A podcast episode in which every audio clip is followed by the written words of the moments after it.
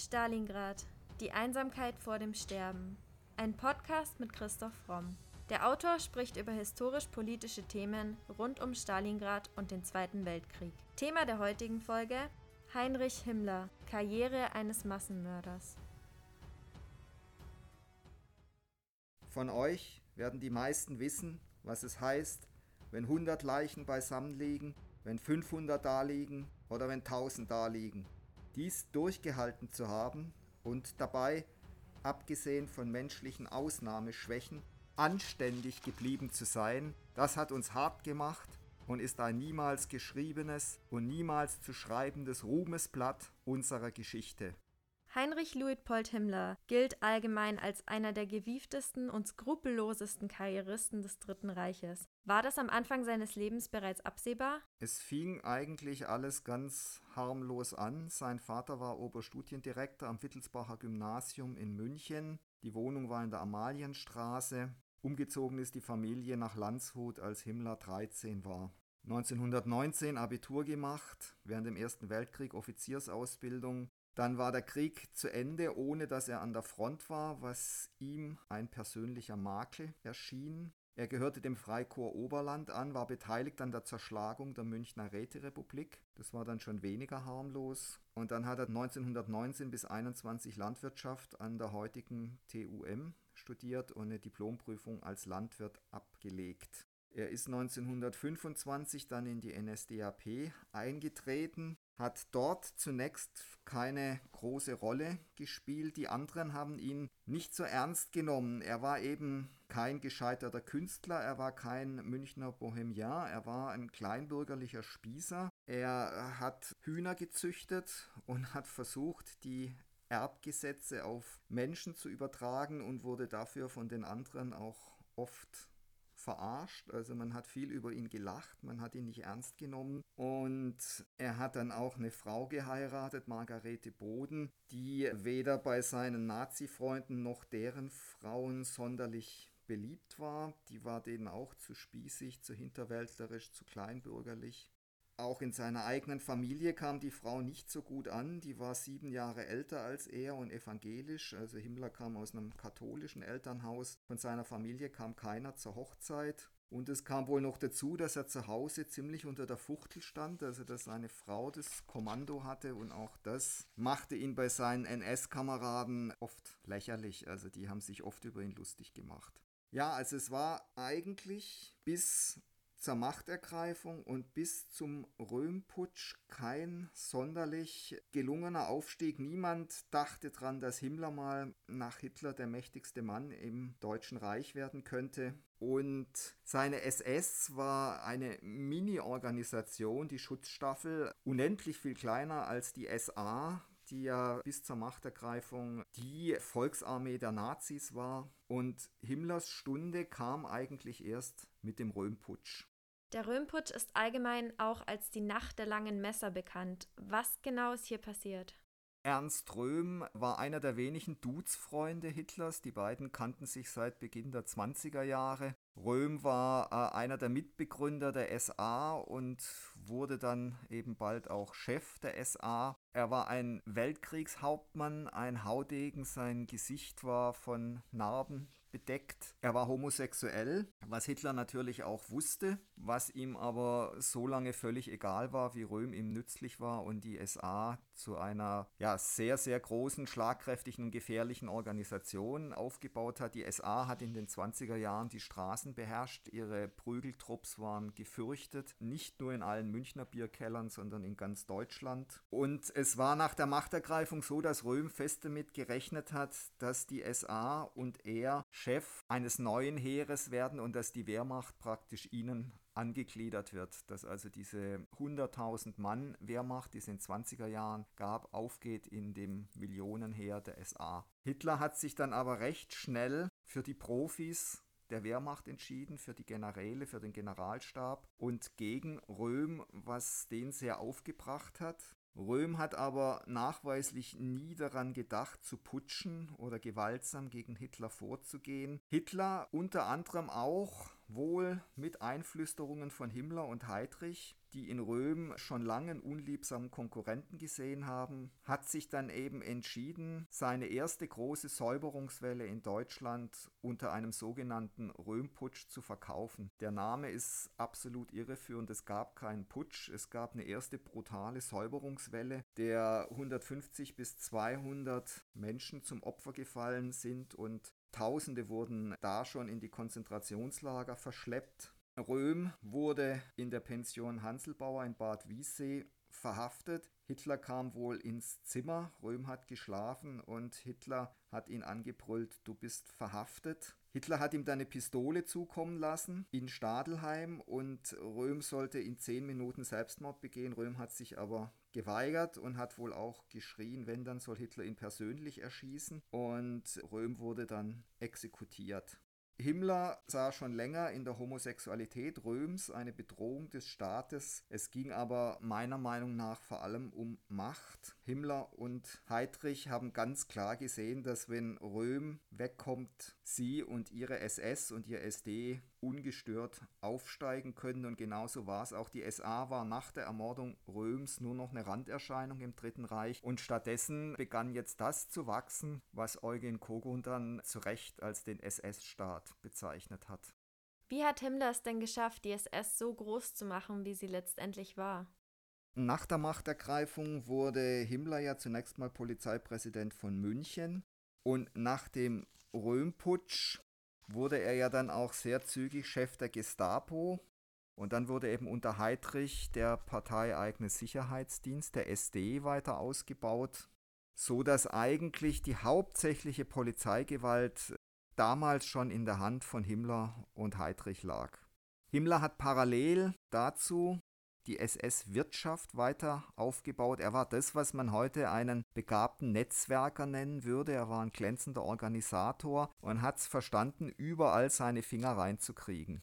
Er hat zunächst kleinere SS-eigene Betriebe gegründet. Als erstes einen Verlag, den Nordland Verlag, der eben völkisches Liedgut und mythische Sagen verbreiten sollte den er später sicher dann auch nutzen wollte, um seine eigene Person entsprechend darzustellen. Dann hat er 36 eine Porzellanmanufaktur gegründet, 37 dann die Friedrich Bauer GmbH, da hat er dann Fotos, nationalsozialistische Fotos drüber verkaufen lassen. 38 wurde es dann schon größer mit den deutschen Erd- und Steinwerken und einer Ziegelei in Oranienburg, also angeschlossen ans Konzentrationslager. Und nach Kriegs Beginn ist er dann richtig groß in die Kriegswirtschaft eingestiegen. Er hat also dann Tauschgeschäfte gemacht mit den Buna-Werken, mit der IG Farben. Also die IG Farben hat dann zum Beispiel Baumaterial für Auschwitz geliefert und Himmler und seine SS haben im Gegenzug Arbeitskräfte zur Verfügung gestellt. Und dieser Sklavenhandel war eine der lukrativsten Einnahmequellen der SS. Er hat also dann an alle möglichen deutschen Firmen Zwangsarbeiter ausgeliehen gegen Geld oder eben gegen sachliche Zuwendungen wie zum Beispiel Baumaterial. Und damit hat er wirklich die SS auch zu einem riesigen Wirtschaftsunternehmen ausgebaut. Das hat ihm dann aber nicht gereicht. Er hat dann auch noch seine Finger in der Wehrmacht drin gehabt. Er hat SS-eigene Waffen-SS-Verbände gegründet, die dann auch, je länger der Krieg ging, immer größer wurden. Und er hat auch dort die Macht und den Einflussbereich der Wehrmacht entscheidend beschnitten. Also er hat eigentlich alles an sich gezogen, was man in diesem Staat an sich ziehen kann. Und er war wahrscheinlich, je länger der Krieg ging, mindestens so mächtig, wenn nicht noch mächtiger als Hitler. Die Germanenideologie beschäftigte Himmler ja nicht nur im selbst gegründeten Verlag, sondern in vielen Aspekten seines Lebens, richtig? Ja, Himmler hing ja der Reinkarnationsidee an, wie übrigens viele führende Nazis. Bei Himmler war es insofern ein wenig lächerlich, weil er sich total auf den König Heinrich I. kapriziert hat und allen Ernstes geglaubt hat, er sei die Reinkarnation von Heinrich I was ihm ja dann im Volk auch den Spitznamen Reichsheini eingebracht hat. Er gründete eine Stiftung, um Heinrich I. zu erforschen, machte Orte zu Pilgerstätten, veranlasste jährliche Heinrichsfeiern und benannte einen Sonderzug, seine Feldkommandostelle und verschiedene Unternehmungen danach. Himmler war ja auch davon überzeugt, dass man nach dem Krieg für besonders verdiente Aja und Parteigenossen die Vielehe einführen sollte. Das hieß, dass die Männer dann mehrere Frauen haben sollten, um eben rasch die Verluste durch den Krieg, durch viele Geburten wieder aufzufüllen. Und er selber hat ja dann auch so eine Zweitehe praktiziert. Da kommen wir dann später noch drauf. Sah Himmler sich denn selbst als eine Art modernen germanischen Sagenheld? Ja, Himmlers Denken war, da, war zwar durchzogen von einer bestimmten Konstante, also das Leitmotiv des ewigen Kampfes germanischer Held gegen asiatischen Untermensch, doch dieses Weltbild war so allgemein und vage gehalten, dass es in ganz unterschiedlichen Formen auf die jeweilige politische Situation zuschneiden konnte. Und das ist was, was für den Nationalsozialismus ganz allgemein gilt. Die hatten zwar für die unten bestimmte Dogmen und ihre rassistische Ideologie, aber sag mal, die Leute, die begabter waren in der Organisation, die eigentlich mehr auf Ausbeutung getrimmt waren als auf Mystik und Esoterik, die waren immer in der Lage, ihr Weltbild so zu gestalten, dass es nicht der Effizienz im Weg stand. Deswegen ist es ja auch ganz interessant, dass es in dieser Vernichtungsideologie der Konzentrationslager auch zwei Strömungen gibt, was auch für Hitler wieder ganz typisch ist. Es gab auf der einen Seite die Vernichtung, die mystische, esoterische Züge trug, also diese Herrenrasse, die eben den Konkurrent des Juden vernichten muss, um eben selber herrschen zu können, um der neue Herrenmensch werden zu können. Und auf der anderen Seite gab es natürlich die Ideologie, die Arbeitskraft dieser Menschen möglichst effizient auszubeuten, um möglichst viel Gewinn zu machen. Und diese zwei Strömungen haben auch parallel stattgefunden. Die Flexibilität, Ideologie mit Machtpolitik zu verbinden, das war eigentlich Himmlers Stärke. Wie du vorher schon erwähnt hast, hat Himmler seine Ideologien ja auch auf sein Privatleben übertragen.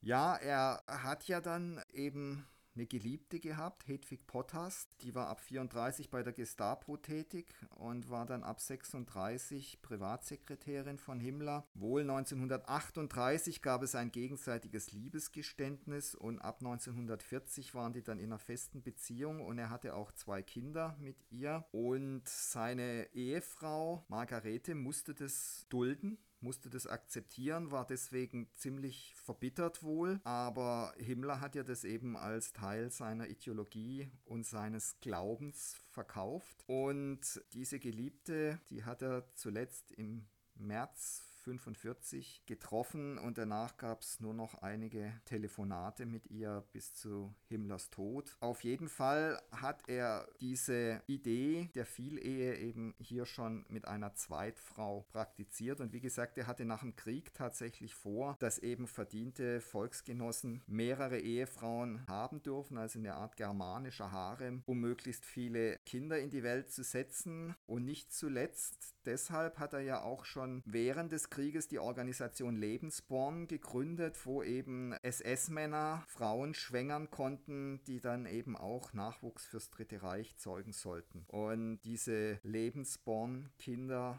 hatten dann nach dem Krieg natürlich auch große Schwierigkeiten, ihre Herkunft zu akzeptieren und damit klarzukommen. Außerdem hat Himmler ja auch schon zu Lebzeiten versucht, sein Leben zur Geschichte zu machen.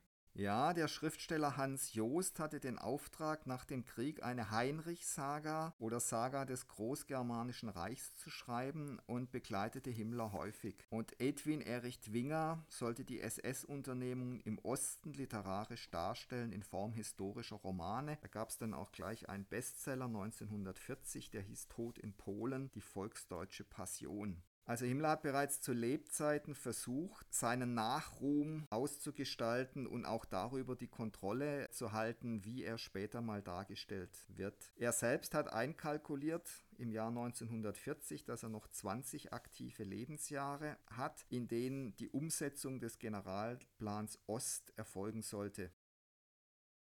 Wie sollte denn dieser Aufbau Ost nach Himmlers Idee aussehen? Ja, da war eine ganz gezielte Ausrottungspolitik geplant. Also nicht nur die Juden, auch die asiatischen Untermenschen sollten weitgehend ausgerottet werden bzw. weit abgedrängt werden von allen attraktiven Siedlungsräumen. Welch Geisteskind Himmler da war, wird in einem Auszug auch aus seiner Rede in Posen im Oktober 43 deutlich. Originalzitat Himmler. Ein Grundsatz muss für den SS-Mann absolut gelten. Ehrlich, anständig, treu und kameradschaftlich haben wir zu Angehörigen unseres eigenen Blutes zu sein und sonst zu niemandem. Wie es den Russen geht, wie es den Tschechen geht, ist mir total gleichgültig. Das, was in den Völkern an gutem Blut unserer Art vorhanden ist, werden wir uns holen, indem wir ihnen, wenn notwendig, die Kinder rauben und sie bei uns großziehen. Ob die anderen Völker in Wohlstand leben oder ob sie verrecken vor Hunger, das interessiert mich nur so weit, als wir sie als Sklaven für unsere Kultur brauchen. Anders interessiert mich das nicht. Ob bei dem Bau eines Panzergrabens 10.000 russische Weiber an Entkräftung umfallen oder nicht, interessiert mich nur insoweit, als der Panzergraben für Deutschland fertig wird. Wie entsteht so ein völlig absurdes, schrecklich verschobenes Weltbild? Dafür gibt es sicher mehrere Ursachen, aber eine, die auf der Hand liegt, sind die absoluten Minderwertigkeitsgefühle und der Hass, der durch die Niederlage im Ersten Weltkrieg entstanden ist. Die Deutschen fühlten sich durch die Versailler Verträge zutiefst gedemütigt und erniedrigt und eben vor allem diese konservativen Deutschen, die sich seit der Reichsgründung 71 eigentlich immer in so einem Größenwahnsinn und Höhenrausch befunden hatten. Dieser Nationalismus wurde ja völlig übersteigert in Deutschland. Die Deutschen hatten ja viel später als alle anderen ihr großes Reich erreicht und fühlten sich ja immer benachteiligt. Bei den Kolonien waren sie zu spät. Dann hatten sie wirtschaftlich Erfolge, waren teilweise besser und billiger als die Konkurrenz. Dann sind sie durch eine Riesendummheit ihres Kaisers und ihrer damaligen Regierung in den Ersten Weltkrieg reingestolpert und wurden da eben besiegt und standen dann natürlich in den 20er Jahren erstmal vor einem riesen Scherbenhaufen. Aber interessant ist, der Aufstieg der Nationalsozialisten, er kam muss man sagen, dann endgültig nach dem Börsenkrach. Da ging dann das zarte Pflänzchen der Hoffnung, das Ende der 20er Jahre zunächst mal gekeimt hatte, dass Deutschland wieder einigermaßen auf die Füße kommt. Das ging da eben endgültig den Bach runter durch den Börsenkrach 29 und die anschließende Depression. Und das hat natürlich dann den Boden bereitet für die Nationalsozialisten. Also ohne diese Wirtschaftskrise wären die niemals an die Macht gekommen. Sie hatten 1928 bei den Reichstagswahlen 2,8 Prozent, glaube ich. Und fünf Jahre später waren sie an der Macht. Das sollte man nie vergessen. Aber dieses völlig irrationale, verschrobene Weltbild ist natürlich auch nur denkbar bei Menschen, die den Bezug zur Realität verlieren, die sich in Mythen, in Religion, in Glauben, in Irrationalität verlieren, weil die Realität ihnen nicht genug ist oder ihnen so schrecklich erscheint, dass sie sie nicht weiter akzeptieren wollen. Und da sind wir heute auch wieder an einem Punkt, wo man aufpassen muss. Es gibt auch bei uns zunehmend Menschen, die sich von der Realität total abkoppeln und sich in Parallelwelten flüchten. Und diese nationalsozialistische Ideologie war nichts anderes als eine äußerst gefährliche Parallelwelt, eine irrationale, hochgefährliche Parallelwelt.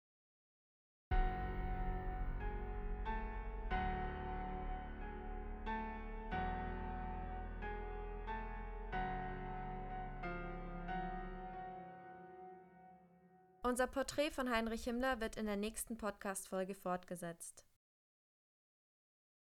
Das war Folge 64 unseres Podcasts Stalingrad, die Einsamkeit vor dem Sterben. Vielen Dank fürs Zuhören. Da wir aufgrund der Ernsthaftigkeit des Themas auf Werbung verzichten, würden wir uns sehr freuen, wenn ihr uns mit dem Kauf unserer Bücher unterstützt. Neben dem Historienroman Stalingrad, die Einsamkeit vor dem Sterben, sind auch der Wirtschaftsthriller Macht des Geldes und die Mediensatire Das Albtraumschiff Odyssee eines Drehbuchautors im Primero Verlag erschienen. Wie viele tausend Stalingrad-Zuhörer bereits bestätigen, es lohnt sich. Bei Fragen, Anregungen oder Kommentaren zu unseren Podcast-Folgen schreibt uns gerne auf Instagram unter primero-verlag oder per Mail an primero.primeroverlag.de.